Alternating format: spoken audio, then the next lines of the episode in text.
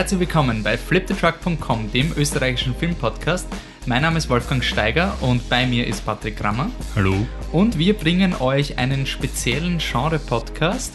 Wir handeln kurz das Slash einhalb Filmfestival ab und danach stürzen wir uns endlich, endlich in den Dark Tower Trailer, die Adaption von Stephen Kings wahrscheinlich längstem Buch. Okay, fangen wir an.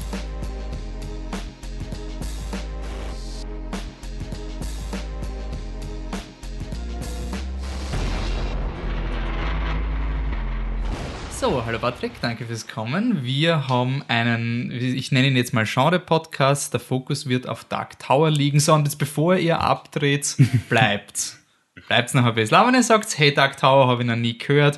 Wir sind Dunkler Turm Jünger, wir wollen euch hier rekrutieren.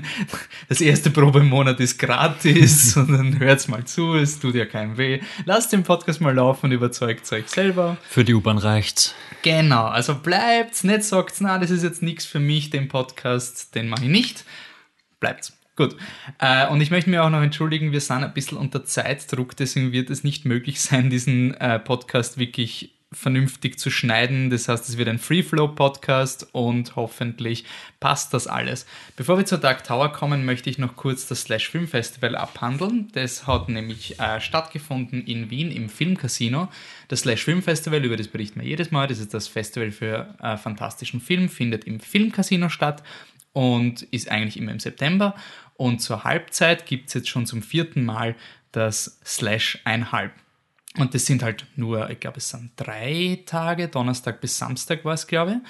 Und äh, gibt es ja wieder Genrekosten und wie das Slash halt so ist. Die meisten Filme kennt man nicht. Da geht es eher darum, dass man sich hinsetzt und mal schaut, was man entdeckt, was gibt's Cooles. Ich finde es wirklich super. Ähm, das ist einfach äh, wirklich gut kuratiertes Programm. Ich habe dieses Jahr leider nicht so viel Zeit gehabt, war genau an einem Abend da und habe mir angeschaut Dearest Sister und den neuen japanischen Godzilla Shin Gojira oder Shin Godzilla, wie auch immer er heißt. Ähm, und ja, Dearest Sister war ein Drama über eine, äh, eine aus, aus Laos ist der Film und die Hauptdarstellerin wird zu einer Verwandten von ihr geschickt, um sich um sie zu kümmern und Geld für die Familie zu verdienen. Der Film hat sehr viele Twists, ändert sehr oft die Story. Es hat mich wirklich sehr an The Handmaiden erinnert, weil er wirklich so, man startet mit einem, denkt, okay, ich glaube, ich weiß, in welche Richtung es geht. Er ändert dann recht schnell immer seine Motivation. Ist ein übernatürlicher Horrorfilm mit aber hauptsächlich Drama zwischen den zwei Hauptdarstellerinnen, also die Beziehung zwischen diesen, äh, zwischen der Frau, die dort mit ihrem Mann wohnt und der Hauptdarstellerin, die halt hier kommt zu ihrer Verwandten, die sie nicht kennt, die steht im Fokus. Ähm, hat gute Ideen, ist auch recht kurz. Ich glaube, er hat gerade mal eine Stunde 40 dauert. War dann aber jetzt nicht so besonders. Also, wo, wo, wo ich sage, bei Handmaiden, wo halt das Filmtechnische dann immer dann das, dies, wo ich sage, hey, das kann ich immer loben, das ist cool, war dieser Film editingmäßig komplett willkürlich. Also, ich habe nicht gewusst, worum es geht. Es ist teilweise ist ein Voice-Over von einer Figur, die aber nicht redet. Also sie ist ein Voice-Over, du siehst die Figur aber und es schaut aus, als würden sie miteinander reden und du kennst dich nicht aus, wer mit wem wann wie redet. Das Pacing war sehr verrückt. Ja, also habe ich okay gefunden, hat mir jetzt leider nicht so vom Hocker gehauen. Ähm, im Gegensatz zu Shin Godzilla. Im Gegensatz zu Shin Godzilla. Und da kommt dann auch gleich euer Feedback, für das ich mich vergessen habe zu bedanken zu Beginn. Wieder mal zur Erinnerung. Wir freuen uns drauf, wenn ihr mit uns redet. Besonders bei so einem Dark Tower Podcast, wie es dann später wird, redet mit uns. Und bei Shin Godzilla, da ist ja abgegangen auf Facebook. Da hat ja ähm, der Max so geschrieben, eindeutig der beste Godzilla-Film, den ich je gesehen habe. Äh, das absolute Überacting, die zum Teil strangen Kameraperspektiven und lustigen Details, die andauernden Untertitel und Bezeichnungen aller Personen und Orte haben in seinem unfreiwillig komischen Meisterwerk gemacht.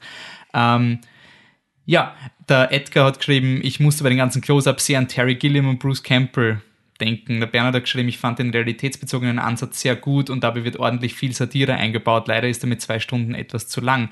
Ähm, und dann geht es noch weiter bezüglich Overacting in andere Dinge. Aber bleiben wir bei Godzilla. Das ist der 29. japanische Godzilla, also der, der wirklich ein Jahr von Toho Studios produziert wurde, ähm, ist quasi die Antwort auf Gareth Edwards 2014er Godzilla. Das hat mich sehr schockiert, dass das schon 2014 war. Mhm. Ähm, und ist halt ein kompletter Neustart. Das ist ich will jetzt nicht zu lange in Godzilla-Lore wandern, aber es ist immer die Frage, bezieht sich der neue Godzilla-Film auf die alten Filme oder ist das was Neues? Und dieser ist wirklich das erste Mal, dass Godzilla auftaucht. Godzilla war immer eine Allegorie. Der erste war eine Kritik an Hiroshima und Nagasaki und den Umgang von der Menschheit mit Kernwaffen. In diesem neuen Godzilla ist es ein, eine Kritik an Fukushima und die Aufarbeitung von Japan und der amerikanischen Beziehung. Das ist alles sehr eindeutig inszeniert. Also du hast diese Regierung, die nichts tut, weil sie meint, ja, die Strahlendosis ist eh nicht so schlimm, dann müssen wir die Leute nicht evakuieren. Du hast sehr viele eindeutige Aufnahmen, die halt wirklich an diesen ganzen Fukushima-Vorfall erinnern. Ähm, du hast die Beziehung eben mit Amerika und Japan, dass Amerika Japan vorschreiben will, was sie zu tun haben und Japan muss dann quasi im Verlauf des Films die Eier finden, die aus der amerikanischen Unterjochung aufzustehen. Ähm, und der Film ist die Star Wars Prequel Trilogie auf Crack. Also so viele Board-Meetings in zwei Stunden unterbringen, ist ein Wahnsinn. Ähm, es ist wirklich nur Board-Meetings. Der Organisator, der Markus Keuschnick vom Slash, hat uns Gott sei Dank gewarnt zu Beginn, dass wir schnell lesen müssen, weil die Untertitel fetzen nur vor sich hin und man hat keine Ahnung, worum es jetzt eigentlich, also man hat schon eine Ahnung, worum es ungefähr geht. Ähm, ich muss sagen, ich finde ihn vom Konzept sehr lobenswert. Er ist aber mit zwei Stunden viel zu lang. Er hat sehr coole Konzepte, weil das so metamorphosenmäßig ist und der Godzilla so dieses Mysterium ist. Er entwickelt sich in Richtungen am Anfang, die man nicht glaubt. Die erste Stunde ist aber viel besser als die zweite Stunde. In der zweiten Stunde passiert de facto nichts mehr und dieser Board-Meeting-Witz, der verliert sich dann halt komplett. Und da bin ich schon der Meinung, 40 Minuten raus, dann wäre es ein interessanter Film. Zwei Stunden ist in meinen Augen viel zu lang, besonders für das, was es ist. Und ich, ich finde es halt wirklich ein bisschen gemein, wie dieser Film so die kritisch, den kritischen Freifahrtsschein kriegt im Vergleich zum Gareth Edwards seinen. Also es ist quasi diese Celebration, jetzt gibt es wieder einen echten Godzilla und nicht so einen amerikanischen Godzilla, weil der hat jetzt wirklich was zu sagen in meinen Augen hatte der Gareth Edwards das aus, auch und war halt filmtechnisch auch irgendwie wertvoll. Dieser Film ist ein bisschen so äh, vom Filmstil her sehr ADH. Also es ist wirklich, es beginnt mit einer Found-Footage-Szene in einem Boot, wo du dann denkst, okay, es ist ein Found-Footage-Godzilla, dann ist es dann sind eben wieder Edgar auf Facebook gesagt hat, so Terry Gilliam-mäßige willkürliche Shots. Danach hast du wieder Board-Meetings, hast merkwürdige Schnitte, also es ist ungefähr 27 Stile, gerade so, wie es ihnen gerade passt hat. Und das, das ist halt alles so ein bisschen so eine halbgare Melange an durchaus interessanten Konzepten und berechtigter politischer Message, die ich auch sehr lobenswert finde, die aber dann im Endeffekt nicht ganz aufgeht.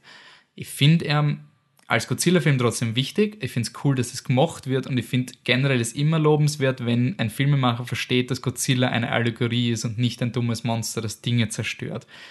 Ich finde es halt nur sehr schade, dass halt ja, dass das mir einfach nicht so erwischt hat. Ich verstehe voll, warum man den Film irgendwie loben kann.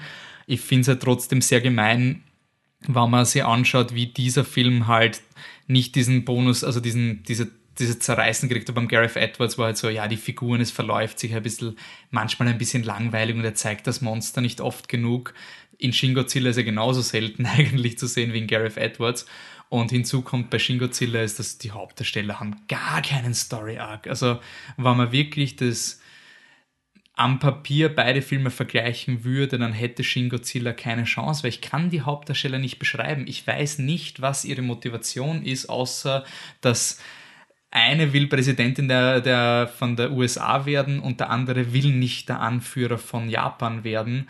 Okay, das ist irgendwie so der Character-Konflikt und ich finde es halt wirklich, ich finde es halt auf eine Art lustig, dass sie, sie scheißen halt voll auf Amerika. Also die Botschafterin von den USA spricht wirklich gebrochenes Englisch. Die ist eine Vollblut-Japanerin, die so richtig schlechtes Englisch spricht, wo dann die Untertitel aber verschwinden und dann weißt du, okay, jetzt wird anscheinend gerade Englisch gebrochen, aber ich habe keine Ahnung, was sie gerade redet. Können Sie bitte wieder auf Japanisch reden, damit ich die Untertitel lesen kann.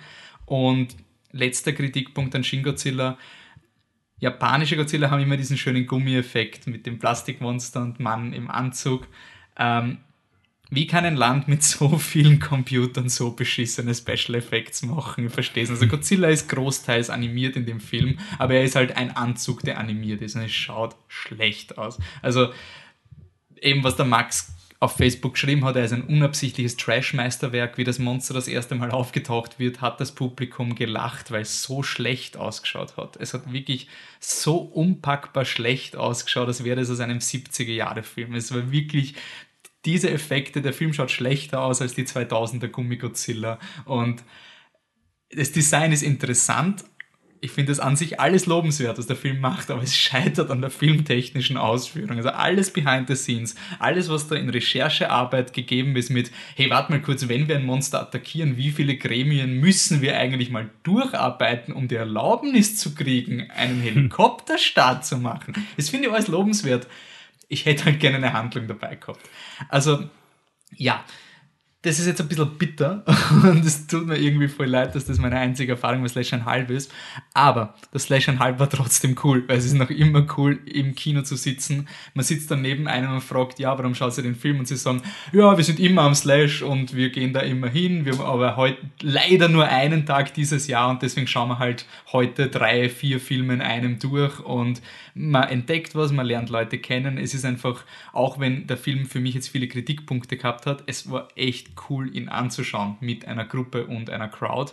Ich glaube, alleine auf DVD würde er einiges verlieren. Auf Facebook ist eine ziemlich fette Diskussion abgegangen, ob er jetzt besser oder schlechter ist mit der Synchronisation, äh, mit der deutschen Synchro. Äh, die Annika hat da geschrieben, dass das ähm, dass es schlechter ist und ich glaube, bei Max war eher das Argument, dass es äh, durch diese schlechte Synchro noch weiter diesen Trash-Effekt hat. Okay, kann man in den Raum stellen. Ich lasse euch in Ruhe mit Godzilla, bevor wir noch mehr Zuhörer verlieren. Jetzt kommen wir zum Main Event. Wir sind bei Dark Tower. I will kill him for both of us. I do not aim at my hand. He who aims with his hand has forgotten the face of his father. I aim with my eye. I do not shoot with my hand. I shoot with my mind. Jake! I do not kill with my gun.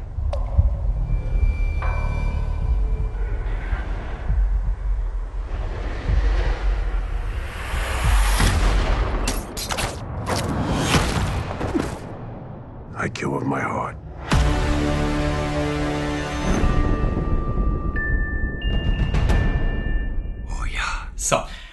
Und jetzt wird mal endlich abgenördet. Normalerweise geniert sich der Patrick immer ein bisschen vor mir, wenn ich da über unnötige Details überrenne, aber heute wird sich das alles umkehren, Patrick. Vor allem, weil es da keine unnötigen Details gibt. Ja, Fangen also wir an, reden von ist. einer, einer fehlerfreien Buchreihe. ein, ein, dieser Indie-Autor, den vielleicht keine kennen, Stephen King, hat mal mit 19, hat er zumindest die Idee gehabt, ich weiß nicht, ob er wirklich publiziert Ich glaube mit 19 24 oder sowas.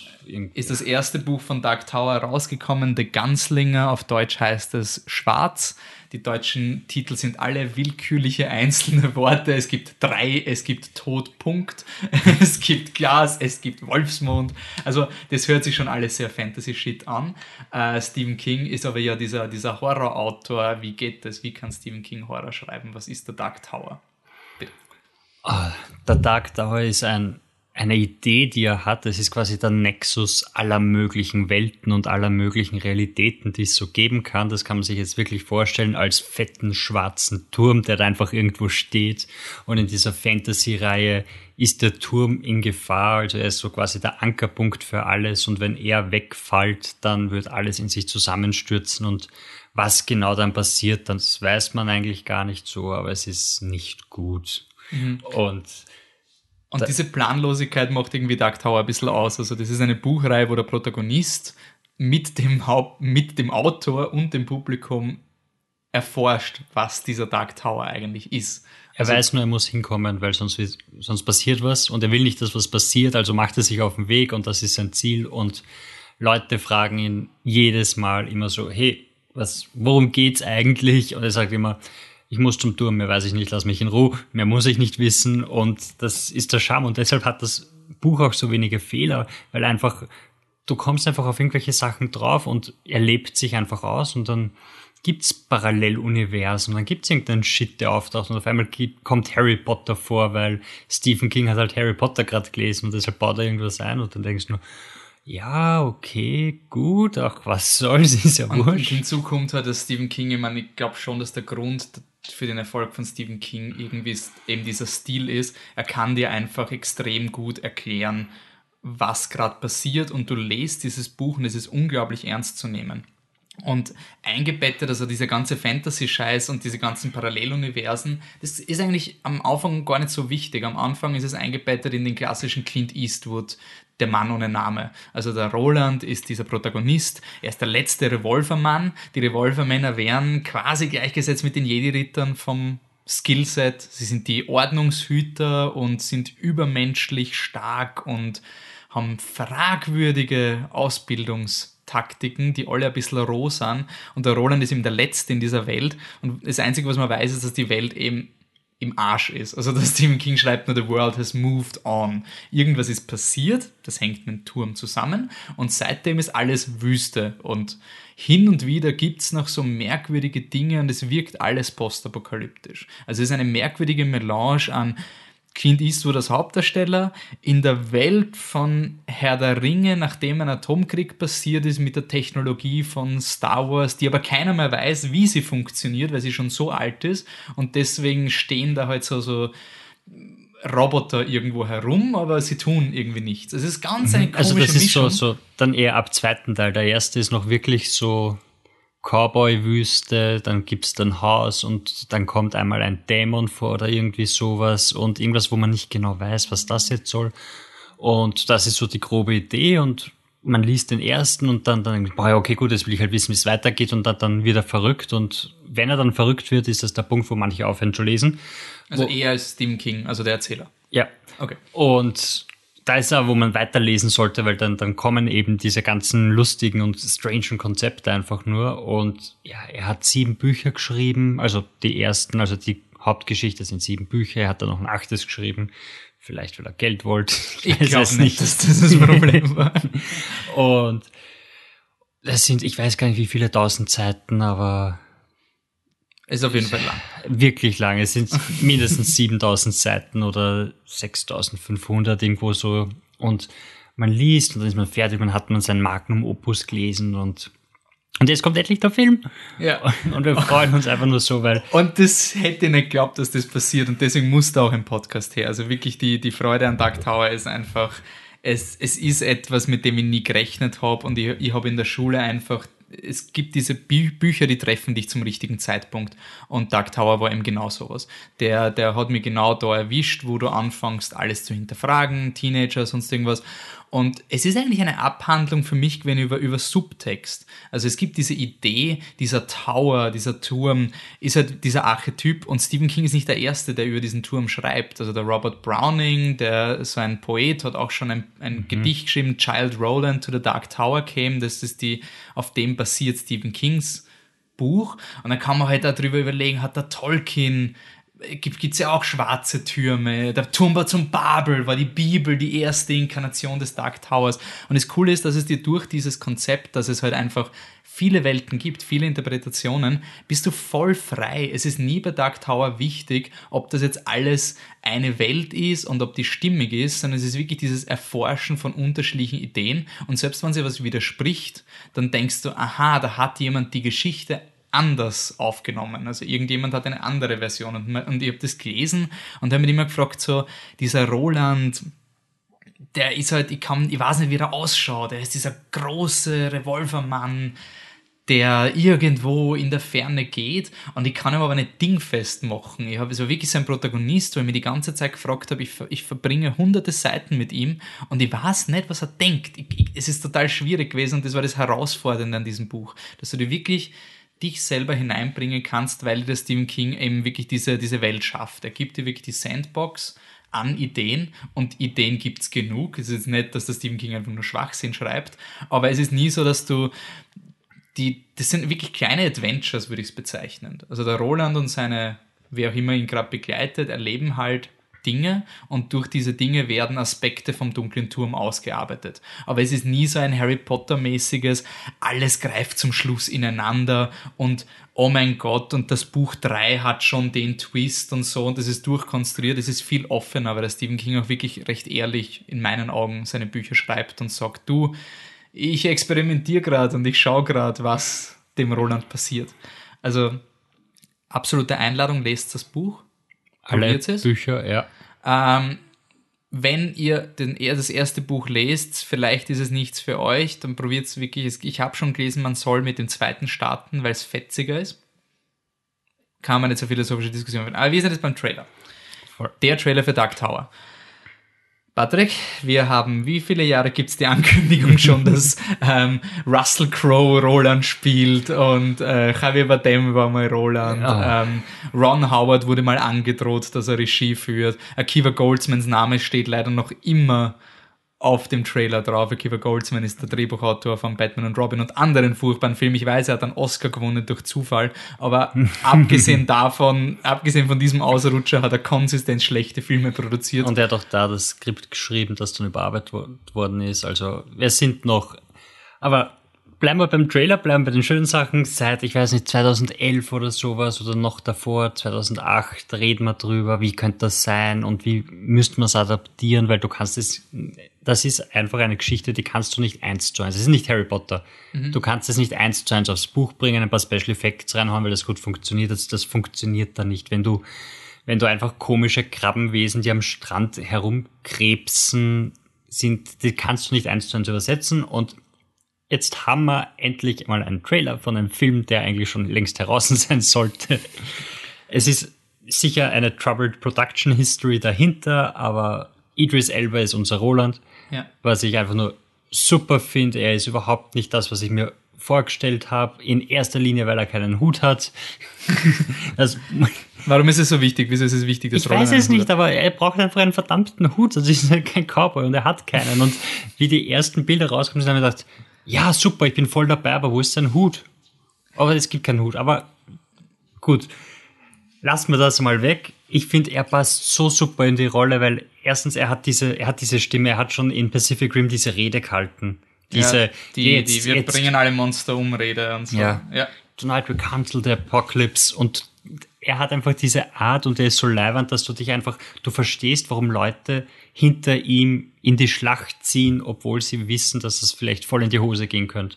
Und er ist einfach perfekt in der Rolle, finde ich, also so jetzt von dem, was ich gesehen habe, ist einfach super und der Trailer an sich ist ein kom komplett anders, als ich mir vorgestellt habe. Er ist viel, er geht viel mehr in diese Science-Fiction-Richtung mit, mit Portalen, die technisch sind und nicht so magisch, wie es in den Büchern waren. Und, und vom optischen schaut es auch ganz anders aus, als ich mir das vorgestellt hätte. Aber es ist wurscht, weil es ist Dark Tower und ich bin froh, dass sie da versuchen, sieben Bücher oder ich weiß nicht, wie viele Bücher in diesem Film vorkommen sollen, aber sie versuchen das alles irgendwie zu verschmelzen und zu kürzen und neu zu interpretieren und das ist das, was ich, was ich an dem Trailer cool finde, weil ich habe keine Ahnung, was in dem Film passiert. Ich habe sieben Bücher gelesen, mehrmals, und ich kann dir nicht sagen, ob diese Szene vorkommt, ob dieser Schlüsselsequenz im Film äh, entwickelt wird oder sonst irgendwas. Es ist, es ist was, ich weiß, worum es geht und deshalb finde ich es so cool,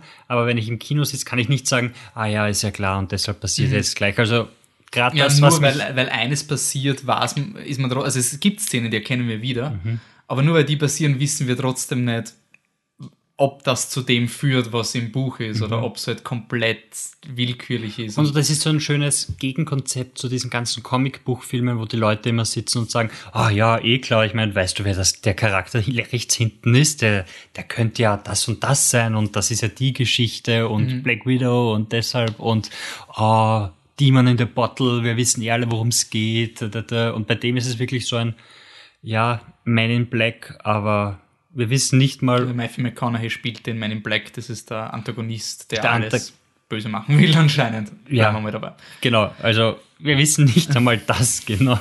Und- das ist aber so schön dran. Aber das finde ich auch wirklich cool, weil ich, hab, ich kann mich erinnern, diese ganzen Diskussionen, die halt in den Dark Tower Foren abgegangen sind, wie die halt noch in der Schule war und in den Foren herumgeguckt bin, war so, ja, wir müssen, sie müssen es unbedingt True to the Source machen. Also wirklich Wort für Wort Adaption. Das war für mich immer so, das wäre das Allerschlimmste. Das wäre wirklich das Allerschlimmste, wenn sie Dark Tower genauso adaptieren, wie das Buch ist. Besonders deswegen, weil Schwarz, also The Gunslinger, das erste Buch, das hat, ähm, das hat der Stephen King für ähm, irgendein Fantasy-Magazin gemacht. Also das waren vier oder fünf Kapitel, die halt ähm, abgedruckt wurden in einem monatlichen oder halbjährlichen Magazin oder sowas. Und da hat er einfach immer so kleine Adventures geschrieben in Roland, die man bündeln kann und dann erhält man The Gunslinger. Aber der Ganzlinger an sich, die Geschichte ist jetzt nicht überhaupt, ist nicht wirklich dramatisch. Also sie endet mit einem Gespräch. Und ich verstehe schon, das kann man sagen, das macht Dark Tower aus. Das ist nicht das, was du erwartest. Ich bin aber schon trotzdem der Meinung, dass du bei Dark Tower, bei so einem großen Film, wenn du willst, dass die Leute den Film schauen, musst du schon ein bisschen zum Publikum hingehen und sagen, hey, schaut's mal, das ist das Konzept. Und meine Angst war halt wirklich so, wenn sie einen Film machen, der quasi sein Clint Eastwood Rip-Off ist, der mhm. halt nur Western ist, und dann schaut den Film keiner und dann ist er weg. Dann war's das mit Dark Tower. Und ich bin total froh, dass sie einfach Dinge reinwerfen. Einfach wirklich so, das ist der Dark Tower, das ist die Prämisse. Multidimensionaler Scheißdreck. Schau mal, da so Welten kollabieren. Das. Einfach wirklich so ein für den Fall, dass Dark Tower eingeht und wir nie wieder einen Dark Tower Film sehen, ist zumindest eine filmische Version da, die das Konzept von Dark Tower erklärt. Weil es wird im ersten Buch nicht wirklich erklärt. Also, ich ja, glaube, es, es kommt einmal mit einem Grashalm wird es verglichen einmal und dann und kommen ein paar merkwürdige Analogien, aber das erste Mal, wo der Dark Tower wirklich so konkret beschrieben wird, ist im dritten Buch. Und das müsst ihr euch mal vorstellen. Also nach 800 Seiten oder sowas setzt sich der Roland das erste Mal hin und sagt zu seinen Freunden, hey, by the way, dieser Tower, für den alle meine Freunde gestorben sind und ihr wahrscheinlich auch sterben werdet, der schaut so aus. Und es ist so, wow, das ist überraschend konkret. Danke, Stephen King. Und für mich ist es irgendwie logisch, dass das jetzt schon einbauen. Also, dass diese ganzen, dieses ganze Prinzip vom Turm und diese Welten und wenn der Turm zusammenbricht, dann sterben halt alle Welten. Das macht für mich irgendwie Sinn. Und ähm, ja, du kannst nicht, du, du kannst wirklich nicht so wie die Bücher anfangen und einfach mal so eine Geschichte erzählen und dann irgendwann sagen, ah ja, darum geht es eigentlich. Es wird nur gehen, nicht. wenn du es als TV-Serie machst und alle Folgen schon gedreht hättest. Also wenn du wirklich sagst, die ersten drei Folgen von deiner zehn Folgen Staffel sind Western und dann änderst du das Genre. Wenn du wirklich sagst, es wurde, es ist schon fertig produziert. Aber ich glaube, du, du musst schon wirklich sagen, okay, was macht Dark Tower einzigartig? Und es ist dieses multidimensionale Weltenhüpfen und diese Weirdness, dieses Verschmelzen von die Ganzlinger, die interpretiert werden nach dem, nach dem König Artus-Prinzip. Also König Artus in Rolands Welt war auch ein Revolvermann und Excalibur war wahrscheinlich eine Pistole, man weiß es, oder war es ein Schwert? Nein, ich, ich glaube einfach, dass die Ganzlinger die Weiterentwicklung von den Tafelrittern ist, aber es und ist dieser Es ist quasi dies, diese Bildsprache und eben, was er mit Jedritter gemeint hat, war gleichzeitig in diesem Clint Eastwood-Setting mit der Herr der Ringe-Lore. Also es ist diese Verschmelzung von Genres, die aus irgendeinem Grund funktioniert, obwohl du, wenn du es nüchtern auf ein Papier schreibst, denkst du dir, hey, was ist denn das für ein Scheißdreck? Also es ist wirklich sehr abstrus und das nur als Western zu verkaufen, wäre für mich auch ein bisschen ein Betrügen an der, an der mhm. Bandbreite. Mhm, und das ist auch irgendwie so interessant in dem Trailer, weil sie gehen auch ein bisschen weg von diesem Fantasy und gehen mehr hin zu, zu Science Fiction. Also es gibt da diese Portale, wo man zwischen den Dimensionen und Welten irgendwie hupfen kann, mhm, wenn wir es mal also so machen. Trailer sieht und im Trailer so ein Haus, wo der Jake der Junge. Und da sind das so, die sind dann so umrahmt wie Stargates und wenn sie sich aufbauen, dann hast du, hast du da wirklich so Interferenzen und das wird dann zu so einer Art Space-Tunnel und erst wenn du dann durchkommst, kommst du vielleicht irgendwie in eine andere Welt und und im Buch war das ganz anders und ich finde es zwar cool, dass sie neu interpretieren, aber das, das finde ich dann an dem Trail auch wieder nicht so cool, dass es so Sequenzen gibt, die man, die einem schon so bekannt vorkommen. Mhm. Und das ist, das ist, also beim ersten Mal Trailer schon war so, boah, endlich und besser als ich erwartet hätte. Und wenn es dann ein zweites oder drittes Mal siehst, kommt dieses, dieses, also so, das Konzept, das kenne ich irgendwie. Das ist jetzt nicht so leibend, dass es da geht, Sachen gibt und nicht diese einfach Türen, durch die du durchgehen kannst, die du optisch urgeil machen hättest können, sondern dass du so, so Science-Fiction-mäßig machst und, mhm. und dass diese bösen Fußsoldaten so faceless, was auch immer sind, so, so wie. Mad Max, oder? Also die, die, ich finde, also wie ich den Echt, Trailer ich find- gesehen ich habe, habe ich immer gedacht, wie diese, in diese Wüstensequenz, habe ich mir gedacht, boah, das sind die Mad Max-Monster, die da quasi Echt? Ich losgelassen habe ich werden. hab, ich hab immer an die, an die Marvel Aliens gedacht. Oh, Weil, ja. sie, weil sie auch so faceless ist und man sieht nichts und, und wenn sie sterben, sind sie halt tot und niemandem tut's weh. Und so sagen wir so, ja gut, das ist jetzt vielleicht auch nicht, weil er braucht halt Fußvolk zum Abschießen, aber faceless Leute sind immer langweilig. Was jetzt schade ist, weil, also wir wissen es noch nicht, aber ein, ein groß, also die größte Frage, die ich habe, ist, ähm, ob der Film es schafft, eben nicht Standard zu sein. Also diese ganze Idee von dem Roland, warum der Roland so ein interessanter Protagonist ist, ist, weil er ist irgendwie wie eine Zeitbombe. Du weißt nie, ob der Typ dein Freund ist oder nicht. Und das macht so spannend, weil der Hauptdarsteller eigentlich die größte Gefahr für die Nebendarsteller ist, obwohl er eigentlich ihr Freund ist. Und wenn du eben schon sagst, es geht in eine Marvel-Richtung, der, das läuft halt wirklich Gefahr, den Roland zu gut zu machen, indem du ihn gesichtslose Leute niedermähen lässt. Wenn das Monster sind, die vom bösen Matthew McConaughey geschickt werden, ja, okay, es sind halt Monster. Hingegen bei Stephen King, er macht sehr wohl, er metzelt Zivilisten ab hin und wieder. Also da gibt es Szenen, wo er in einem Dorf ist, alleine am Anfang vom ersten Buch, wo die halt glauben, der Roland ist ein böser Dämon und die wollen ihn umbringen und er erschießt sie, aber halt, es ist halt diese Diskrepanz mit, das sind halt wirklich Dorfbürger, die glauben, sie tun das Richtige. Und die Frage ist, ob der Film diesen Mut hat oder ob sie es sehr smooth machen werden, ob es wirklich so, na, der Roland ist der Gute, er will den Turm retten, der Matthew McConaughey ist der Böse, der will den Turm kaputt machen und er hat Evil Henchmen oder halt, wie man im Trailer sieht, anscheinend SWAT-Polizisten, gegen die der Roland auch ein bisschen kämpft, weil es gibt so Schießerei-Szenen in New York. Hm, ja, das weiß man nicht genau, noch nicht genau. Da Genau. einen zweiten. Und das ist für mich auch ein bisschen so diese Marvel-Gefahr, weil Polizisten Mhm. kannst du halt auch vermummen und da kannst du eben diese, diese gesichtslose Gewalt auch Mhm. recht einfach machen, wenn der Roland da herumrennt. Und man sollte halt nie vergessen, wenn da ein, ein wir haben es auf Facebook gepostet, wenn da dieser Shot ist mit Roland, der, der eine Zielübung macht mit dem Jungen, dass das halt jemand ist, der einem Kind lernt, wie man mordet. Und das ist, glaube ich, der Grund, warum Stephen King-Adaptionen so selten funktionieren, ist, weil sie oft versuchen, halt diese Komplexität zu reduzieren. Und die Härte rauszunehmen. Stephen King schafft es aus irgendeinem Grund, dir das Gefühl zu geben, das ist ähm, tiefsinnig. Ich weiß, ich kann es wirklich nicht beschreiben, deswegen fasziniert mich Dark Tower so sehr, weil eine der Messages oder der thematischen Ebenen vom Film, die ist jetzt, also vom Buch, die jetzt auch im Film vorkommt, ist eben dieses Technologie und Magie. Also du hast eben dieses technologische Portal, aber gleichzeitig hast du den Matthew McConaughey, der die Splitter einfach stoppt mit der Macht oder was auch immer das ist. Ja, und es hast Monster, die, die in Wäldern auftauchen und so Genau, weiter. also das ist immer dieses, und bei Stephen King, es läuft dann recht klar auf eine Rationalität gegen Gefühle, Aussage hinaus. Also die, die, die Maschinen, die werden schwach und Magie ist unsterblich. Und jede andere Geschichte geht mir am Arsch, wenn sie das aufarbeitet. Dann ist es dieses, Alter, ja, ich weiß, böse Wissenschaftler. Aber Stephen King schafft es durch, durch die Atmosphäre, durch die Welt, mir das Gefühl zu geben, dass das nicht so eine einfache Erklärung ist. Das ist jetzt nicht, alles mit Maschinen ist böse und alles andere ist gut. Und das ist die größte Hürde, die jede Stephen King-Adaption schaffen muss, wo es die wenigsten schaffen. Eben diese Komplexität auch mitzunehmen und nicht zu machen, der Roland ist der Ganzlinger, der ist voll auf Liebe und, und, und Stärke und der, der Matthew McConaughey ist der Böse, mit, da gibt es halt die bösen Portale, die so Dimensionsdinge machen und die machen den Turm kaputt. Das ist alles ein bisschen so, hm, das ist meine große Angst. Ähm, gut, generelle Trailer-Eindrücke, was sagen wir zu Matthew McConaughey als Böser?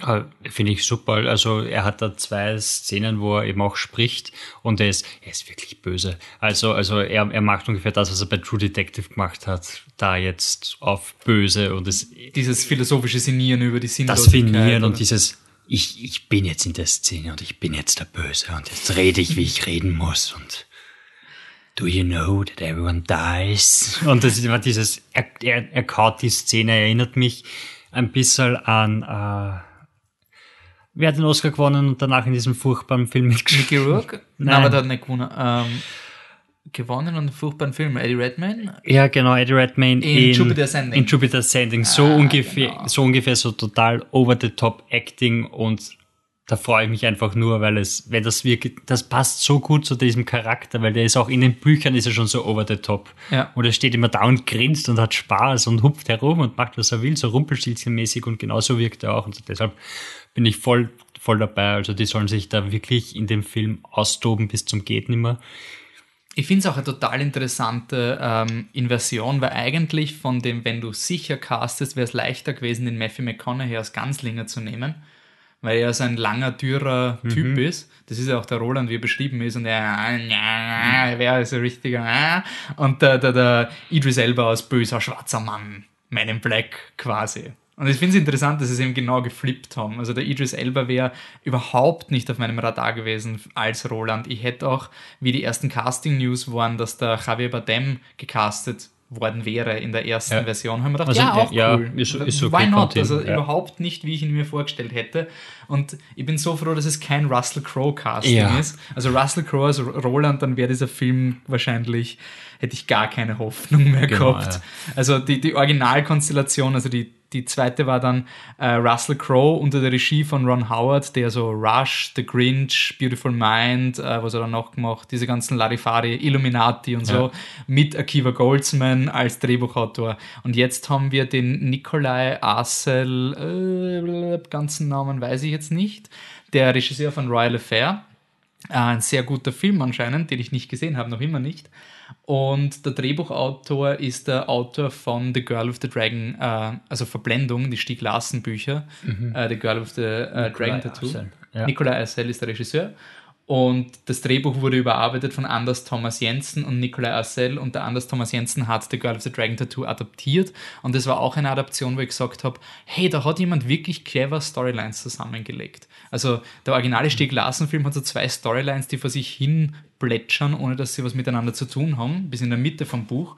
Und dieser Autor hat einen extrem cleveren Weg gefunden, die Dinge zusammenzulegen, obwohl sie im Buch nicht zusammengelegt worden sind. Und das macht mir Hoffnung, dass dieser Typ eben da drüber geschaut hat und hoffentlich gut. Okay, dann gehen wir jetzt ein bisschen deeper, falls wir für euch noch nicht deep genug waren.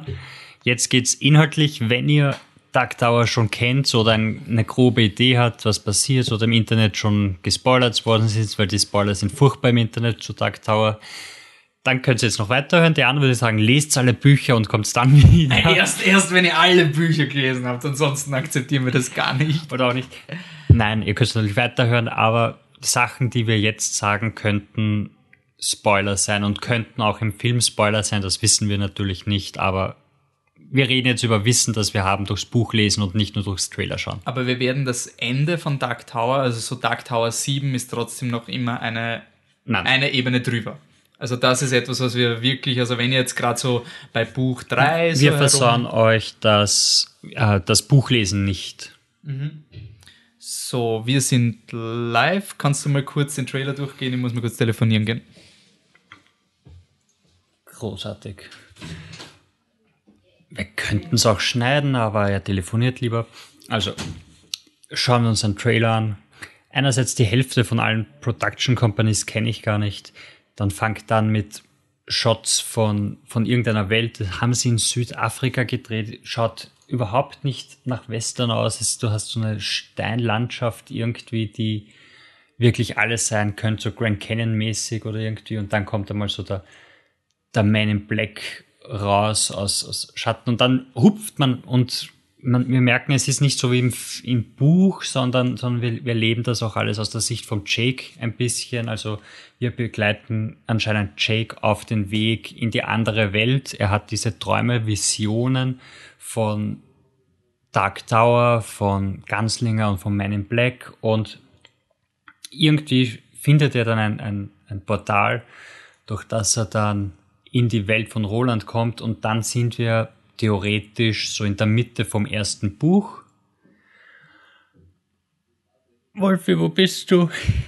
ähm, ja, das, die Special Effects in dem Film schauen noch, können noch überarbeitet, sie schauen teilweise noch ein bisschen ein bisschen gar komisch aus, finde ich. Wolfi, du bist wieder Ja, da. ich bin wieder da und Was du hast es sicher super gemacht. Super. großartig, ja. Für unsere Hyperfans, die weiterhin hören, die das letzte Mal nicht getwittert haben bei der Aftercredit-Szene, ähm, könnt ihr jetzt twittern Superhost. Superhost. Superhost. Also wo waren wir? Wir waren bei Special Effects, die nicht so toll ausschauen. Ist sie schon, ist, ja, das ist eine, eine, eine von den, den Ängsten, die ich noch habe, dass die Special Effects, die so auftauchen, ähm, dass, dass die, ich weiß nicht, nicht Marvel-mäßig ausschauen, aber so, so Van Helsing-mäßig. So dieser, der, dieser der Film hat ein bisschen, ich glaube, er hat auch ein recht kleines Budget für einen Blockbuster und ich finde, es hat manchmal, im Internet so gelesen, im Vergleich mit dem Paul W.S. Anderson, der die Resident Evil Filme macht. Und das, das tut sich leider auf. Also man kann es jetzt nicht komplett äh, schön saufen, wie die, wie die Effekte sind. aber wer weiß, was noch passiert. Vielleicht werden sie noch besser. Ich meine, sie haben den Film schon so oft verlegt nach hinten und sonst irgendwas. Wir glauben ja noch immer, dass der nicht kommt. Also der, der Trailer hätte schon im November rauskommen sollen, der Film hätte seit Jänner. Die Chancen sind 50-50, dass der Film jemals rauskommt. Sagen wir, wie es ist. Aber let's go deep. Okay, wir sind jetzt deep in. Wir sind deep in. Okay. So, was sehen wir schon alles, Wolfi? Äh, blablabla, da erwischt jetzt mich. Also was mich, was ich ganz interessant finde, ähm, der Stephen King hat Dark Tower eigentlich geschrieben, ohne eine Ahnung zu haben, worum es geht. Und wie alle Autoren, die schreiben, während sie was machen, führst du nachher Regeln ein, die sich dann nicht mehr so deckungsgleich mit dem Original sind. Das sieht man bei Harry Potter mit den Patroni-Zaubern, die komplett anders sind später und bei Dark Tower ist es auch so.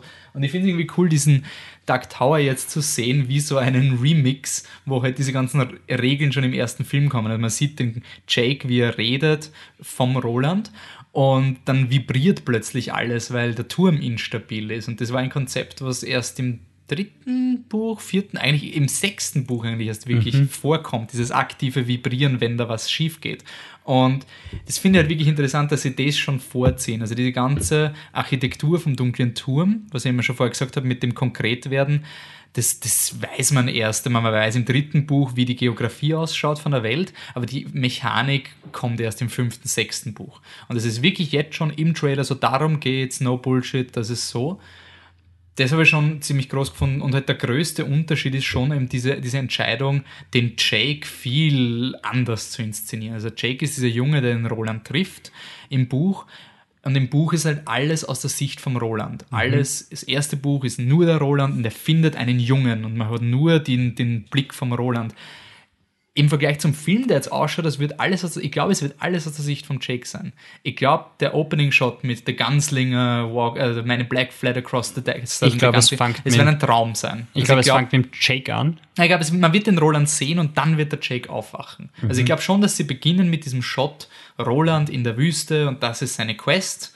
Und dann wacht der Jake auf und dann wird ihm diese Therapie, ah ja, komische Träume, sonst irgendwas. Und das sind alles mal Elemente, die eigentlich erst im dritten Buch vorkommen. Diese Idee von Träumen und, und merkwürdigen Dingen und man weiß nicht. Überhaupt Was Sachen, die passiert? wir im Trailer sehen. Also wir sehen da dieses Haus und wir sehen, wie, äh, wie das, wie da ein, ein Wächter ist für ein, also das ist der Hau- Hausdämon quasi, der das Tor in die andere Welt bewacht und das passiert alles erst im, im dritten Buch äh, und da ist es jetzt schon drinnen. Das heißt, sie, sie nehmen auf jeden Fall mal Aspek- Aspekte aus dem dritten Buch, lassen aber andere Aspekte weg. Also wir sehen jetzt noch nichts von den zwei Begleitern, die im zweiten Buch auftauchen. Die sind anscheinend im Film nicht da. Vielleicht auch doch.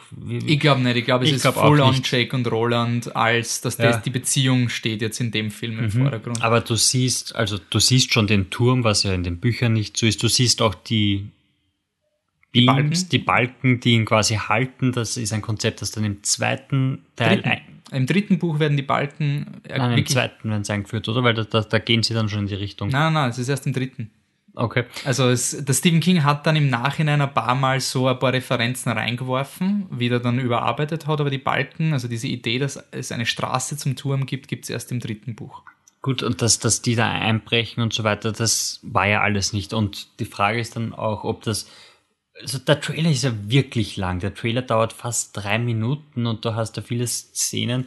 Und am Ende vom Trailer hast du, hast du irgendeine große Schlacht in, in einem Dorf anscheinend, wahrscheinlich in seiner Welt. Ob das dann nicht vielleicht sogar Tull ist im, aus dem ersten Buch wieder. Das war das, was ich am Anfang gesagt habe, wo der Roland gegen Zivilisten kämpft. Genau. Also das wäre dann etwas, wo vielleicht.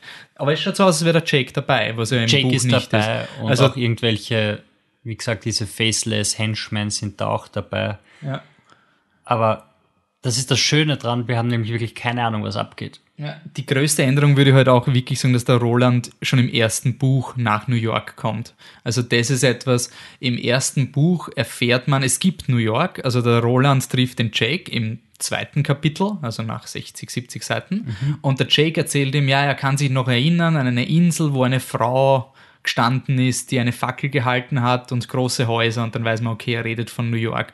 Und dann kommt man halt drauf, aha, das Kind kam hier von New York hierher, aber er kam gegen seinen Willen hierher. Also der Jake wird im Originalbuch wirklich hineingepusht in diese Story. Mhm. Im Vergleich zu hier, wo es wirklich seine aktive Suche nach dem Helden ist. Also es schaut wirklich so aus, als wäre der Roland, ist so dieser, der, der Jake übernimmt eine Art Funktion wie Stephen King selber für mich hat. Also dieser Mensch, der von Roland träumt und ihn erforscht. Also Stephen King hat das oft beschrieben, er sieht den Roland in seinen Träumen mhm. und sowas. Naja, Jake ist, Jake in dem Film ist eher der Jake aus dem dritten Buch und nicht der Jake aus dem ersten Buch. Das ist wahrscheinlich die einfachste Art, das zu beschreiben, weil im dritten Buch ist Jake so, er weiß, es hat das irgendwie gegeben, er hat, er hat Roland schon mal getroffen, aber er kann es nicht genau fassen und er versucht halt, ihn wieder zu treffen. Und das scheint in dem Film zu passieren. Mhm. Also in dem Film hat Jake das Ziel, zu Roland zu kommen, auch wenn er sich selber nicht auskennt, warum er das macht. Drehbuchmäßig würde es irgendwie dann Sinn machen, dass in dem Film der Jake den Roland schon ein bisschen motiviert, oder? Also der, der Trailer kontrastiert dieses, er ist ja kein dieses, Held mehr. Du hast ja auch diesen Exposition-Satz, wo er dann zum Roland sagt, dessen großes Ziel ja eindeutig nur ist, zum äh, zum Tower zu kommen, sagt ihm dann der Jake, der ihn seit 20 Minuten kennt, hey, du musst zum Tower, weil sonst, sonst gehen, sterben Millionen von Menschen. Und denkst nur, das ist eher fürs Publikum. Junge, sei Roland, ruhig, oder? Ja. Das ist auch irgendwie schön an Dark Tower, dass das eben, also Dark Tower, den Roland könnte man beschreiben, wie wenn der Obi-Wan dem Luke nie was erklären würde. Also stellt euch vor, er schaut Star Wars und der Obi-Wan setzt einfach dem Luke einen Helm auf, ohne was zu sagen und der Luke sieht nichts und das war's. Also irgendwie der Roland ist so der am wenig hilfsbereiteste wise old Wizard, der eigentlich, eigentlich weiß er alles und hat eine Bibliothek an, an Lore und Geschichten, aber er sagt's halt nie. Und dann irgendwann passiert dann was, sagt der Roland, ja, ja stimmt, das habe ich schon mal irgendwo gesehen, aber es, er will okay, nicht mit den Leuten reden. erzähle ich euch ja, halt genau, einmal, aber ist, danach ist er Ruhe, okay? Also er ist wirklich so dieser Typ, der überhaupt keine Infos teilen will, aber vielleicht ist es deswegen dann so, dass der Jake sagt, hey, du musst den Tower schützen und Roland sagt, ja, no shit. Ähm, gehen wir noch deeper. Stephen King war ja eigentlich, er hat das ultimative Shared Universe entwickelt. Also der Dark Tower ist nicht nur ein Buch, es gibt nicht nur mehrere Welten in Dark Tower, jedes Stephen King Buch ist im Dark Tower. Also der Turm ist Stephen Kings Angst vor der Impotenz, die zusammenbricht, ich weiß es nicht. Na, ähm, der Turm hält quasi den gesamten Kosmos vom Stephen King aufrecht. Und alle diese Monster vom Stephen King, die es gibt, die entstehen auch ein bisschen aus diesem Nichts zwischen den Welten. Es gibt die Welten, die sind so wie, ich stelle mir das immer so vor wie Seifenblasen, und dazwischen ist viel Nix. Und in diesem viel Nix ist immer ganz furchtbares Ding, und dieses furchtbare Ding will in unsere Welt eindringen. Und das Coole ist an diesem Konzept ist, dass alle Stephen King Bücher hängen zusammen, ohne zusammenzuhängen. Also er kann einfach mal ein Buch schreiben, wo die gesamte Erde explodiert und er kann dann ein zweites Buch schreiben, was in der Zukunft spielt und das ist völlig Continuity, weil es sind einfach zwei unterschiedliche Multiversen. Und gleichzeitig hast du dann diese Möglichkeit, thematisch deine Bücher zu verknüpfen. Nicht also nur thematisch, auch in, also in Dark Tower kommen auch dann Charaktere aus anderen Büchern vor, irgendwann mal so, die, die waren in dem einen Buch ein Nebencharakter mhm. und dann triffst du sie in Dark Tower und da sind sie halt fünf Jahre später und total abgefuckt von dem, was sie erlebt haben im anderen Buch und, und dann kommen die halt irgendwie ins Spiel, dann weißt du, ah, okay, gut, Dark House oder ja, Black House. Black House ist, ist da voll, ist anscheinend voll wichtig und das ist irgendwie wichtig. Und, und, das führt der Trailer anscheinend fort. Also auch im Trailer, also die Easter Eggs sind mal einerseits, man sieht das Hotel aus Shining. Das genau, das ist gleich am Anfang, sieht man das ein Bild von Shining Hotel, warum? Ich Wir glaube, es ist nicht. der bekannteste Stephen King-Film, oder? Es ist ein bisschen so ein äh, gute Publicity. Also auch wenn es nicht vorkommt, es ist Stephen King, du darfst es verwenden und es ist mhm. positive Assoziation. Ähm, ja, gleichzeitig hast du dann einen äh, Zirkus, einen verwahrlosten, wo Pennywise draufsteht. Mhm, Pennywise ist ja der Clown von S, von It. Genau. Und das macht schon ein bisschen mehr Sinn, weil ähm, wenn man S liest, also S hat Stephen King zwischen Dark Tower 2 und 3 geschrieben und S ist wirklich so ein, ein, ein Warmlaufen für Dark Tower 3 gewesen. Da kommen total viele thematische Ideen schon vor. Also die ganze Idee von S, dieses Monster, das sich fortpflanzen will, das ist etwas, was sich durch die gesamte Stephen King Bibliografie zieht. Diese, die, der Wunsch des Bösen oder des, des Arschlochmäßigen, was sie fortpflanzen will. Gleichzeitig kommen halt auch diese. Obwohl nicht nur Bösen, es ist einfach alles will sich fortpflanzen. Also dieses, die, die biologische Art, dass, dass es sich zu vermehren das primäre Ziel ist. Mhm. Das halt auch bei dem Bösen so ist und dass auch das Böse nicht so, oh, ist einfach nur böse, sondern auch irgendwie biologisch macht und, und gerade in Dark Tower wird das dann viel dreidimensionaler, weil es gibt allen bösen oder fast allen bösen Wesen gibt es irgendwie ein, einen Sinn dahinter, ohne dass es dann irgendwie lächerlich wird. Es in den, in den Comics, die Marvel dann rausgebracht hat, war auf einmal jeder mit jedem verwandt, ohne Grund und irgend sowas lächerliches. Aber, das ist eine eigene Büchse. Ja, aber, in, den, aber in, in den Büchern ist es einfach so ein, ist nicht mal primär böse, sondern sie hat einfach einen Sohn, den beschützt sie. Und wenn das Kind in Gefahr ist, dann bringt sie dich um und dann bist du selber schuld, weil du hast das Kind in Gefahr gebracht. Und, und es äh, kreiert dreidimensionalere Bösewichte, was immer gut mhm. ist. Aber glaubst du, werden sie das S auch verwenden oder ist es nur Fanservice? Nein, das ist nur Fanservice. Ich glaube einfach, dass sie ein paar äh, Winks fürs Publikum haben und du siehst halt, boah, schaut, da ist was hinworden und, und ah, Pennywise und ich meine, im Trailer siehst du so kurz, du kannst es nicht mal lesen. Also ich habe es wirklich nur dann danach ein Standbild gesehen und ah, schau, da steht Pennywise und Pennywise heißt ja der Clown aus dem von It und der Film kommt jetzt am demnächst raus, mal schauen. Aber wird Glaubst du, ist da Ich glaube nicht, dass da irgendwas damit zu tun ist. Ich glaube einfach nur so ein, es ist ein Augenzwinkern für die Fans. Und was halt auch wichtig ist, eben, eben dieses Shared Universe-Konzept. Beim, beim Stephen King ist dieses Shared Universe, es es ist gut, aber zum Beispiel erwartet jetzt nicht, oh, alles ist verbunden, das heißt, der, der Man in Black, der Matthew McConaughey, der steckt hinter allem und der wird auch der Clown in S sein. Das ist, das reduziert das, was, da, was du vorher gesagt hast, mit alle sind verwandt, das, das banalisiert das Ganze dann. Mhm. Also, ich finde es schön an diesen Stephen King Büchern ist, dass er die Dinge, die er wiederholt in anderen Büchern, sind dann nicht redundant, sondern informieren dich einfach über sein Weltbild, über sein Akeer. Das beschäftigt ihn. Und das Böse oder die Antagonisten in seiner Geschichte haben ähnliche Arbeiten. Also der, der Clown in S verhält sich sehr, sehr ähnlich wie der Oberbösewicht in Dark Tower, der, kann man darüber diskutieren, wer das ist. Ähm, aber es ist nicht der gleiche, weil es wird dann banal machen. Es ist dann quasi immer dieser Villain of the Week, dieser mhm. Marvel- pinke Typ mit einem Handschuh, was ah, schau mal, ich komme im nächsten Teil vor und so. Also das Coole ist, dass Stephen King Bücher immer noch auf sich allein stehen und jede Story funktioniert.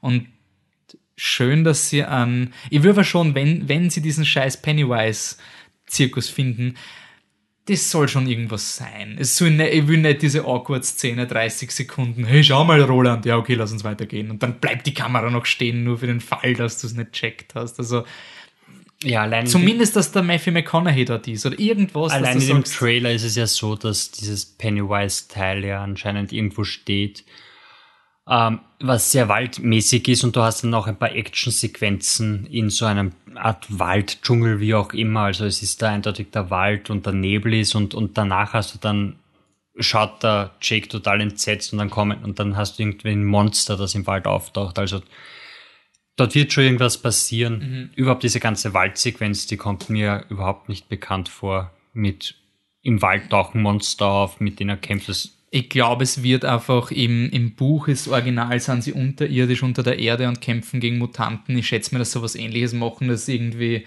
Ähm, Glaubst du nicht, dass es vielleicht der Dämon ist? Der, der, Dämon, also der, der den Jake verführt.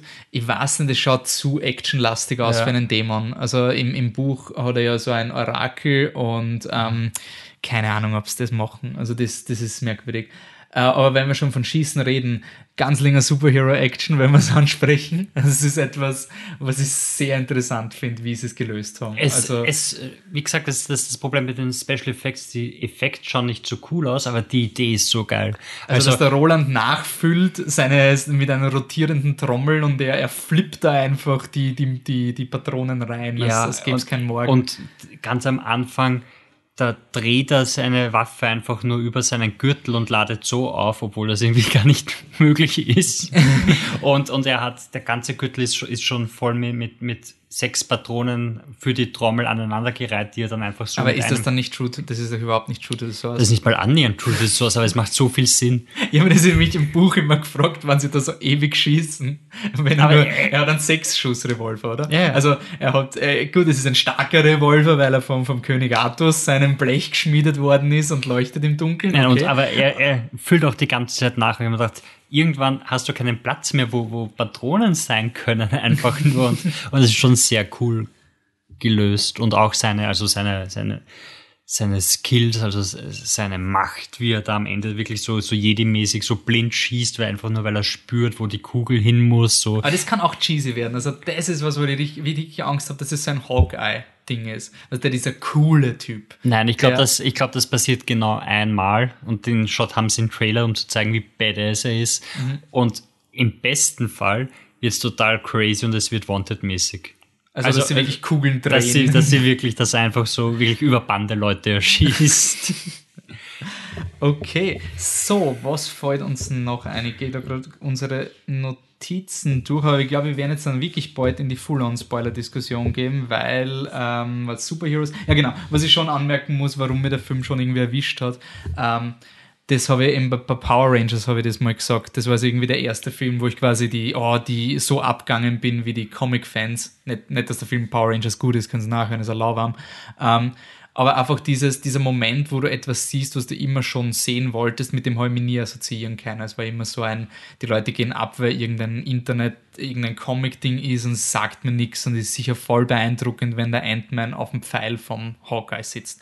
Aber halt einfach diesen Moment, diesen Ganzlinger Oath zu hören, wirklich, dass da jemand einen Film gemacht, einfach diese Tatsache, dass das Ding jetzt existiert, ähm, es war schon cool. Also da, da ist halt der Fanboy in mir ein bisschen übergangen. Einfach die Tatsache, dass dieser, dieser, diese, dieses Mantra, was der Stephen King immer wiederholt, die, die Lektion der Ganzlinger, I kill with my heart und so, es war cool gemacht. Also das hat mir schon sehr gefallen.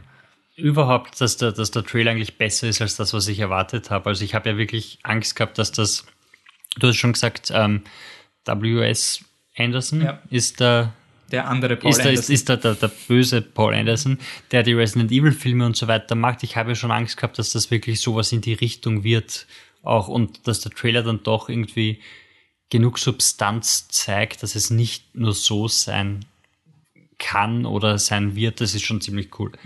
So, und jetzt finales Kapitel. Jetzt wirklich, jetzt machen wir es wieder Stephen King. Da kommt eine Warnung und sagt, lese ja nicht weiter. Wenn du weiterliest, bist selber schuld. Also jetzt wirklich, wenn ihr die Bücher nicht gelesen habt, bitte weg mit euch. Und passt im Internet auf. Also jetzt noch nicht weg, bleibt noch da ganz kurz. Passt's auf. Wirklich passt's auf die Artikel auf. Ich kann das nicht stressen. Die Berichterstattung bei Dark Tower ist so fahrlässig. Da wird wirklich über Spoiler vom siebten Buch einfach drüber gefahren. Wenn das bei Harry Potter gemacht worden wäre, wären die Leute auszuckt. Aber es ist halt Dark Tower interessiert keinen außer uns. Deswegen kann man es ja schreiben. Also passt's auf, nehmt eure Informationen von Flip the Truck. Da kriegt ihr vernünftig Wenn man es mit Harry Potter vergleicht, ist es wirklich so, als wenn du in jedem dritten Artikel oder zweiten Artikel lesen würdest, dass Snape im sechsten Buch sterben wird. Und das aber in einem Artikel über den ersten, über den ersten Film. Dumbledore. Ja, Dumbledore. Dumbledore stirbt. Okay. Also es ist wirklich major. Es ist nicht ein, ich, ich lese mich da mal ein bisschen rein. Also bitte lasst es, lasst es bleiben, weg mit euch. Kommt dann zurück zum nächsten, wenn ihr die sieben Bücher gelesen habt und diskutiert mit uns weiter. Und jetzt kommen wir zur Full-on-Diskussion. Ähm, als Anstoß würde ich mal sagen, äh, der Christoph hat eh schon auf, auf Facebook noch ganz kurz, dass wir die Reaktionen noch ab... Ja, ist scheiße, das ist blöd mit dem Podcast. Wurscht, aber danke, dass ihr mit uns diskutiert habt. Äh, das hätten wir am Anfang machen sollen. Egal. Ähm, gemischte Gefühle wegen Adaption ist es quasi ein Buch in einem, also ein Film hat er gemeint, aber nein, derzeit ist schon der Plan mehr zu machen. Zumindest Ja. glaubt man das. Also sie hoffen mal, dass der gut ankommt und dann plant man theoretisch auch das fünfte Buch, das so das vierte Buch, das so die Backstory erzählt vom Roland als 14-jährigen Jungen, könnte als TV-Serie sein. Das, das ist so der Plan im Moment. Ja, was total logisch, also ich fände es total cool. Ich fände diese Idee von einem Idris Elba, der in der Pilotfolge quasi auftaucht und sagt, ich erzähle euch jetzt die Geschichte, also dass du wirklich die Connection zum Film hast und dann hast du unbekannte Schauspieler und das, das, das Prequel, dieses tausend Seiten lange Viererbuch, was nur ein Flashback ist, das kannst du mit komplett neuen Schauspielern zeigen. Also es ist von der Produktion, es wird- es ist und- ein Set. Und du hast wieder, du hast dann eine, eine Westworld-ähnliche, ähm, ein Westworld-ähnliches Setting, weil es ist dann wieder ein Western, aber es gibt wieder ein paar adaptiert Science-Fiction-Elemente, die du reinhauen kannst und du hast auch deine Action-Sequenzen, die du machen kannst. Es wäre eine super eine Staffel mit 10 bis 13 Folgen, eher 10 Folgen würde ich jetzt mal sagen, ja. oder mit 8 Folgen kommst du da gut hin. Und das Coole ist, du musst es nicht schauen. Das ist dann dieses, es bereichert den Dark Tower, aber du darfst, finde ich, dieses Konzept mit Film und Serie wäre wirklich ambitioniert. Also das wäre wirklich so, immer Marvel tut so, als hätten sie das gemacht, aber sorry, die Nein. Verbindungen sind lächerlich. Aber wenn du das wirklich machst, dass du quasi statt einem Film, der nur ein Flashback ist, wo du das Kinopublikum mhm. verlierst, sagst, hey, bis zum nächsten Dark Tower Film geben wir euch eine coole Western-Serie, aber der Rest vom Publikum muss das nicht sehen und kann ganz normal weiterschauen. Das fände ich urspannend, wenn das funktioniert. Mhm. Dass du wirklich sagst, boah, ich schaue Dark Tower 1, 2, 3, die Filme, ohne zu wissen, dass es eine Serie dazwischen Vor allem, weil, weil die Serie dann auch wieder ein Stilbruch wäre. Also wenn man das vierte Buch jetzt verfilmen würde und dann kommt einfach im Film ein Backflash oder der ganze Film ist ein Backflash und dann ist auf einmal ein Western. Und, und keine Science-Fiction-Elemente, kaum ja, eigentlich. Ja, also und kein New York und keine anderen Charaktere, an die du dich jetzt gewöhnt hast und so weiter. Das wäre sehr komisch und als Serie kann das wirklich cool funktionieren. War auch ein Riesenproblem, was der Stephen King selber gehabt hat mit der Fanreaktion nach dem dritten Buch. Also der hat ja ziemlich lang braucht fürs vierte Buch und dann war es nur ein Flashback eigentlich und die Story ist nicht weitergegangen. Also ich finde, das vierte Buch ist das Beste, aber die, diese, diese Frustration mit, hey, Alter, es geht jetzt nicht weiter, was soll das? Ich fände es schlau zu verhindern mit einer Serie. Ähm, der Georg hat noch geschrieben, wird der Mann in Schwarz mit dem Scharlachroten König, also dem Overvillain, äh, jetzt muss ich ja nicht erklären, ihr seid ja die voll gespoilert, Leute, und wenn ihr noch immer hier hört und nicht wisst, wer der Scharlachrote König ist, weg mit euch. Also der Georg hat gesagt, ich, euch. ich vergraul alle unsere Fans heute. Ähm, der Georg hat gesagt, wird der Mann in Schwarz, also Matthew McConaughey, mit dem Scharlachroten König zusammengelegt? Ja, nein? In dem Film? Ich glaube, in dem Film gibt es keinen Scharlachroten König. Ich glaube, in dem Film ist es nur Men in Black ich glaube aber auch nicht, dass sie noch andere Filme machen können. Aber sie zeigen ja das Graffiti. Es ist sogar im Trailer. Der, der Mann in Schwarz geht an einer Wand vorbei, wo steht All Hail the Crimson King. Overlook Hotel. Das könnte nur eine okay. Anspielung sein. Ja. Ich meine, sie haben es auch schon in vorigen Bildern verwendet, aber ich glaube, erster Film Matthew McConaughey als Man in Black, mhm. der Bösewicht. Und, und dann kannst du ja wirklich im zweiten Teil so äh, das Imperium schlägt zurück mäßig machen mit und Matthew McConaughey kniet vor wem anderen und ah, okay, wer ist das dann, ja. dass du so Wenn man dann den ersten Film nochmal schaut, dann sieht man, ah, da war ja ein Graffiti voll so Shared schon. Universe. Und nicht mal Shared Universe, also, sondern einfach nur Continuity. Sorry. logisch weiterentwickeln. Bringen okay. wir unsere also, Passt. Wenn wir schon bei Matthew McConaughey sind, die nächste Frage, was mich einfach beschäftigt, seit ich diesen fucking Trailer gesehen habe. Der Matthew McConaughey hebt seine Hand und die Macht hält die Glassplitter auf. Ist er jetzt ein Zauberer? Jetzt so nur von der Thematik ist ja äh, der, der Mann in Schwarz am Anfang ein Magier, wird er zumindest mhm. inszeniert. Und danach ist er das volle Würstel. Also der kann gar nichts. Der ist dann eigentlich nur ein Trickster, der sich auf Technologie verlässt. Und das ist dann auch sein Downfall auf eine Art. Jetzt schafft das aber, Glassplitter aufzuhalten. Werden sie Magie machen mit dem Mann in Schwarz? Also wird er wirklich ein Magier sein und sie ignorieren quasi, was der Stephen King da gemacht hat? Ja, ich glaube, ich, also er wird, ich meine, du brauchst einen echten Bösewicht, du willst nicht. Naja, schon, aber er könnte auch mit Technologie, wie zum Beispiel das, was du gemeint hast, der, der, der Gatekeeper, der wo der Jake durchgeht, diese Tür, mhm. die ist ja auch technologisch. Und was ich mich gefragt habe. Die ist zwar ob, technologisch, ob aber der, der es bewacht, ist, ist ein Holzmonster. Ja, aber das könnte ja auch mechanisch sein. Also das ist zum Beispiel. Aber das, das wird dann schon sehr irgendwas. Und, und wenn ich will einfach keine Szene, wo der Man in Black vorher irgendein Gerät aufdreht und dann haltet er den Ding und dann, dann nein, nein, wird das kaputt und so ein Scheiß. Ich jetzt, es ist, das später es ist mir scheißegal, es ist mir so wurscht, soll es Magie sein. Wen interessiert's? Es ist doch, du brauchst einen echten Bösewicht, er ist das Einzige, was du irgendwie hast am Bösewicht, mhm. weil der, der Crimson King macht nix. Das ja. ist, der Crimson King ist, ist dieser Marvel-Typ, der irgendwo sitzt und hehehe macht. Also du brauchst einen echten Widersacher und gib ihm Macht. Du kannst es ihm immer noch wegnehmen. Du kannst immer noch. Das meine ich, ob sie in Zukunft irgendwann das Gleiche machen werden. Also, dass er jetzt ein Magier ist und danach ist er das Würstel oder sowas. Ähm, weil das war ja schon sehr antiklimatisch. Ich meine, der Mann in Schwarz, die Nemesis vom Roland und wird dann eigentlich geofft von irgendeinem Spinnenmonster, was. Aber das ist, das ist halt. Das ist, halt ist Stephen King. Absolut, absolut Stephen King. Stephen King. Das ist der das epische halt das, Oberbösewicht. Das, das wird auch nicht passieren. Also, wenn du die zwei Charaktere, schon die zwei Schauspieler hast, dann killen sie sich gegenseitig und es kommt nicht irgendeiner vom vierten Film daher, der ihn dann erschießt. So, wo wir schon vom Killen sind. Roland, der hatte eine längere Liste von Leuten, bei denen er sich entschuldigen sollte, aber nicht mehr kann. Ähm, Roland und Jake, wenn du sagst, Jake ist der, der Buch 3 Jake, überspringen sie diesen Heartbreak, überspringen sie die Tatsache, dass der Roland den Jake opfert oder nicht?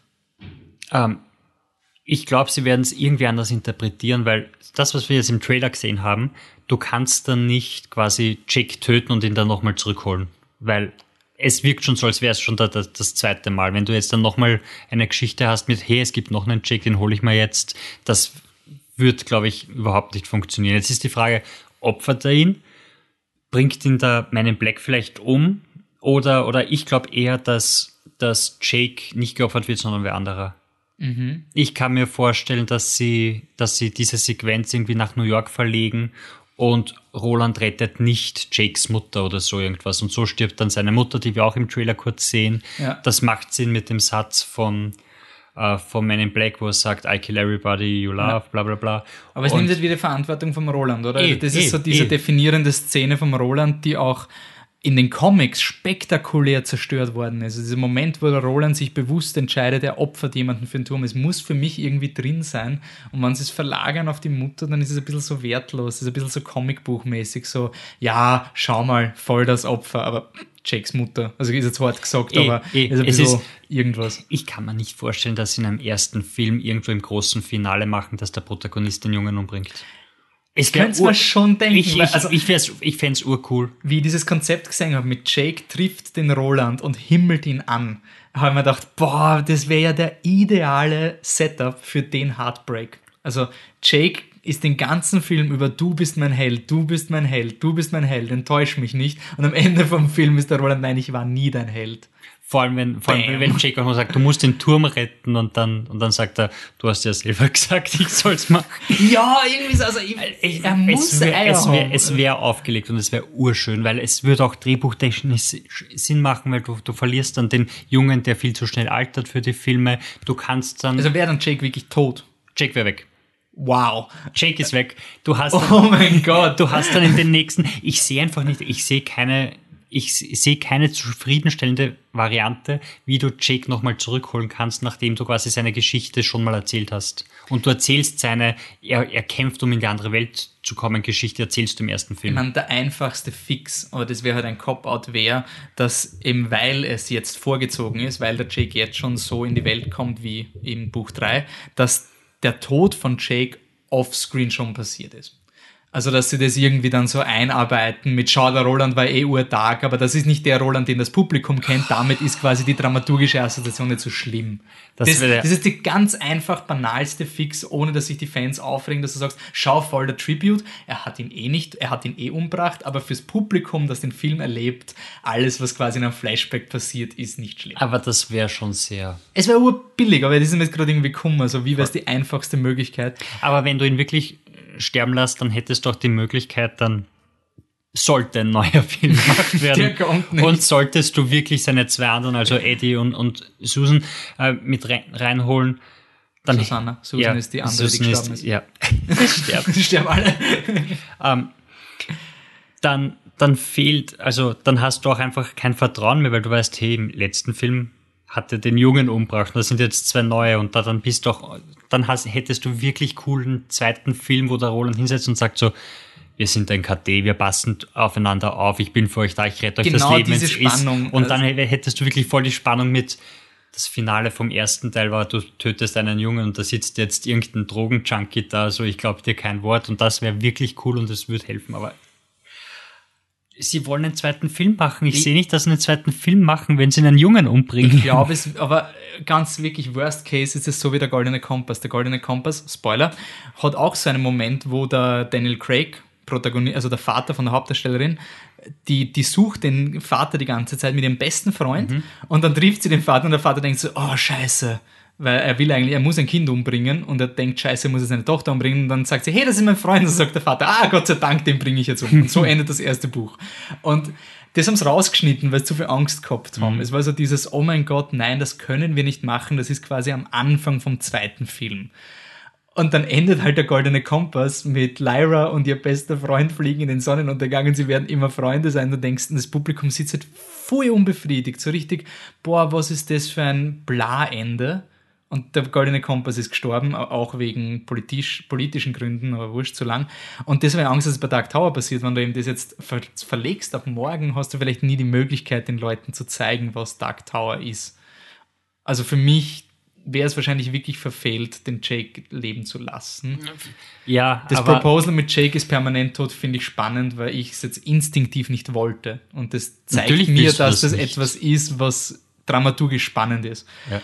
Ähm, aber einziger Fix, der in Continuity wäre, ist ja dieser Loop, den Roland macht. Mhm. Roland startet ja immer seine Story neu. Und das ist ja auch angekündigt worden von Stephen King mit dem Horn. Also es hat ein Foto getwittert oder gepostet auf Facebook, seine Seite zumindest, ich weiß nicht, ob Stephen King wirklich Facebook verwendet, ähm, dass die, die, die Journey continues oder so. Und deswegen wird auch überall berichtet, ah, es geht weiter. Und so könnten sie es schon machen. Das, aber dann ist es der fehlerfreie Roland. Dann, dann nimmst du halt, dann sagst du, ja, es ist die letzte Iteration. Der Film ist quasi das Geschenk an den Roland, diese, diese Versöhnung, die sich die Buchleser wünschen am Ende vom siebten. Ich war gepisst am Ende vom siebten Buch. So, aber das ist urunfair, dass der Roland bestraft wird. Und dann denkst du darüber nach so, na, eigentlich. Hast du eine Sekunde lang darüber nachgedacht, nicht weiterzulesen, wie die Warnung kommt? Nein. Na sorry, ich habe das 7000 Seiten gelesen, ich werde da weiter, ich habe es richtig bereut. Es hat mich richtig demotiviert. Aber das könnten sie machen. Dass sie wirklich sagen, das ist jetzt die letzte Iteration. Aber das wäre nicht gut, weil dann, dann haust du die ganze Komplexität e. zusammen, weil dann ist es. E, und, aber, aber die Frage ist halt immer, das Source Material ist nur ein Weg, um Geld zu verdienen. In dem Fall, weil du investierst, ich weiß nicht, 80 oder 100 Millionen in den ja. Film und du willst eine Serie machen, du willst mehr Teile machen. Wenn du die Wahl hast zwischen Wirtschaftlichkeit und Source Material und, und Grundidee ernst nehmen, dann werden sie sich für die Wirtschaftlichkeit Gut, aber Wirtschaftlichkeit, ich meine, in dem, selbst wenn sie das letzten Loop machen, können sie noch immer vier Filme rausholen. So ist es ja nicht. Also, selbst wenn es der letzte Loop wäre, e, aber, es wirtschaftlich rentabel ist. Trotzdem, es wäre dann eine Variante, wo der Jack nicht von ihm umgebracht werden wird. Der ja. letzte Loop. Ja. Und dadurch können sie es auch so machen und so weitermachen wollen. Und das will ich halt nicht. Ich, ich, ich will halt den Harten. Ich will halt den Typen, der, der zwar sagt, lass mich in Ruhe, wenn du ihn dann nicht in Ruhe lässt, erschießt er dich einfach und dann ist er aus. Äh, so, letzte Frage. Kommt der Stephen King vor? als Person? Also wirklich, oder werden sie das auch weglassen, weil es zu weird ist? Da sind wir dann beim, beim, beim, also dritten, jetzt eh beim dritten oder vierten Film wären wir wird dann, oder der nie kommen wird. Ich glaube, ich glaube, sie würden rausschneiden. Ich glaube nicht, dass sie einerseits Stephen King wäre dann schon ich weiß jetzt gar nicht, wie alt er jetzt ist, aber der wäre schon wirklich alt. Mhm. Dann, dann noch irgendwie so einzuspannen, ist jetzt auch nicht der beste Schauspieler. Also, und irgendeine andere Stephen King Figur nehmen oder sowas? Ich glaube, nein. Nein, also das wird sicher. Also nicht, dass er den Nikolai Arcel retten muss, damit er den Dark Tower Film drehen kann. Nein, ich glaube auch nicht. Nikolai Arcel hat einen Autounfall und der Roland muss ihn beschützen. Du hast doch keine Deus Ex Machina Versionen drinnen dann. Und nein, und ich glaube auch nicht, dass der, dass der Crimson King am Ende mit einem Radierer Nein, das glaube ich nicht. wird. Also, also, also sollte also, jemals der Crimson King auftauchen. Eben, nein, also ich glaube, diese Sachen, die das sind eben auch genau diese Sachen, die du nicht übersetzen kannst. Die funktionieren in einem Buch, wenn du schon, wenn du schon 5000 Seiten investiert hast und du liest das schon seit Jahren und, und bist halt schon voll drinnen und dann ist das zwar komisch für dich und es geht auch irgendwie auf die Nerven, aber es ist halt ein Teil vom Abenteuer und, und wenn du die vier Kapitel gelesen hast, dann geht es endlich mit, mit, dem Abenteuer weiter und du kannst vergessen, dass das passiert ist. In einem Film kannst du es einfach nicht bringen. Mhm. Und das, wenn man es jetzt irgendwie, das ist ungefähr genauso wie bei Game of Thrones, wo im Buch sie sich voll scheißt und um dumm kotzt, weil sie im Drachen geflogen ist und im Film landet sie Ja. einfach und geht runter und sagt, hui, das war lustig, oh, cool. Also ungefähr genau so ist das so. Im Buch akzeptierst du es einfach, weil du viel mehr Zeit und, und Energie investierst, aber in einer Serie oder einem Film geht das nicht. Es ist ein falsches Framing dann, weil du einfach zu wenig Zeit hast, glaube ich. Also es Eben, es, es wäre dann dieses, schau dir das lächerliche Ding an, was da auf einmal passiert. Es, es wäre eher so wie Under the Dome, eine andere großartige Stephen King-Serie. Okay, passt. Dann sind wir fertig mal fürs Erste. Also, wir sind ja nicht mal an der Oberfläche gewesen. Ich meine, das ist ja lächerlich gewesen, dieser Podcast. Ähm, Schreibt uns, wenn ihr wirklich bis zum Schluss durchgehört habt, dann seid, dann seid ihr Tower Junkies. Ähm, ich würde sagen, wir machen jetzt irgendwie so am Ende von jedem Podcast gibt es irgendeine Challenge und wenn man das die nächsten zehn Folgen macht, kriegt man irgendwas zu unserem 100-jährigen Jubiläum. Also, was müssen sie tun dieses Mal? Äh, Ah, Foto von einem Stephen King Buch schicken. Ich meine, wenn Sie bis jetzt hören, haben Sie ein Voll. Stephen King Buch zu schickt Hause. uns ein Foto von einem Stephen King-Buch. das ist die erste Challenge. Das ist eine Bonus-Challenge, weil es ja spoilermäßig war. und, und sagt uns, wir sollen weitermachen, dann gibt es den nächsten ja, Podcast. also man, den gibt's ja so auch. Das wissen sie noch nicht. Okay, also sagt uns, was wir weitermachen sollen. Schickt uns eure Theorien, sagt euch, was sicher nicht passieren wird, was sicher schon passieren wird. Voll, sagt uns eure Theorien, sagt uns, worüber wir reden, so, äh, philosophieren und, und theorisen sollen. Das wäre vielleicht auch interessant. Also wenn ihr sagt, so, ist ja wurscht, ob Jake stirbt oder nicht, es ist ganz wichtig, ob, ob Eddie vorkommen wird in den nächsten Filmen, was auch immer. Sagt es uns. Wir sind auf jeden Fall gespannt, auch einfach nur herauszufinden, wie groß der Überschnitt ist von Leuten, die uns zuhören und Leuten, die Dark Tower gelesen haben. Das wäre auch sehr interessant. Flip the Truck Ghost. Nicht vor allem Leute, die jetzt noch zuhören, die alle sieben. Das ist jetzt schon eine harte Aufnahmsprüfung. Also wer jetzt noch dabei ist, das ist wirklich schon die, die, die. Das Venn-Diagramm wird immer kleiner, glaube ich. Voll. Ihr kriegt so einen Cookie. Ja, passt. Ihr wisst eh, wo ihr uns findet, oder wenn ihr jetzt noch zuhört. Ja, kommt, Leute. Facebook, Twitter, wisst ihr alles. Twitter mit Unterstrichen, wisst ihr auch. Passt. Instagram ohne, viel Spaß. Danke fürs Zuhören. Bis zum nächsten Mal und dann, ja, ciao. Tschüss mit Ü, ciao mit euch.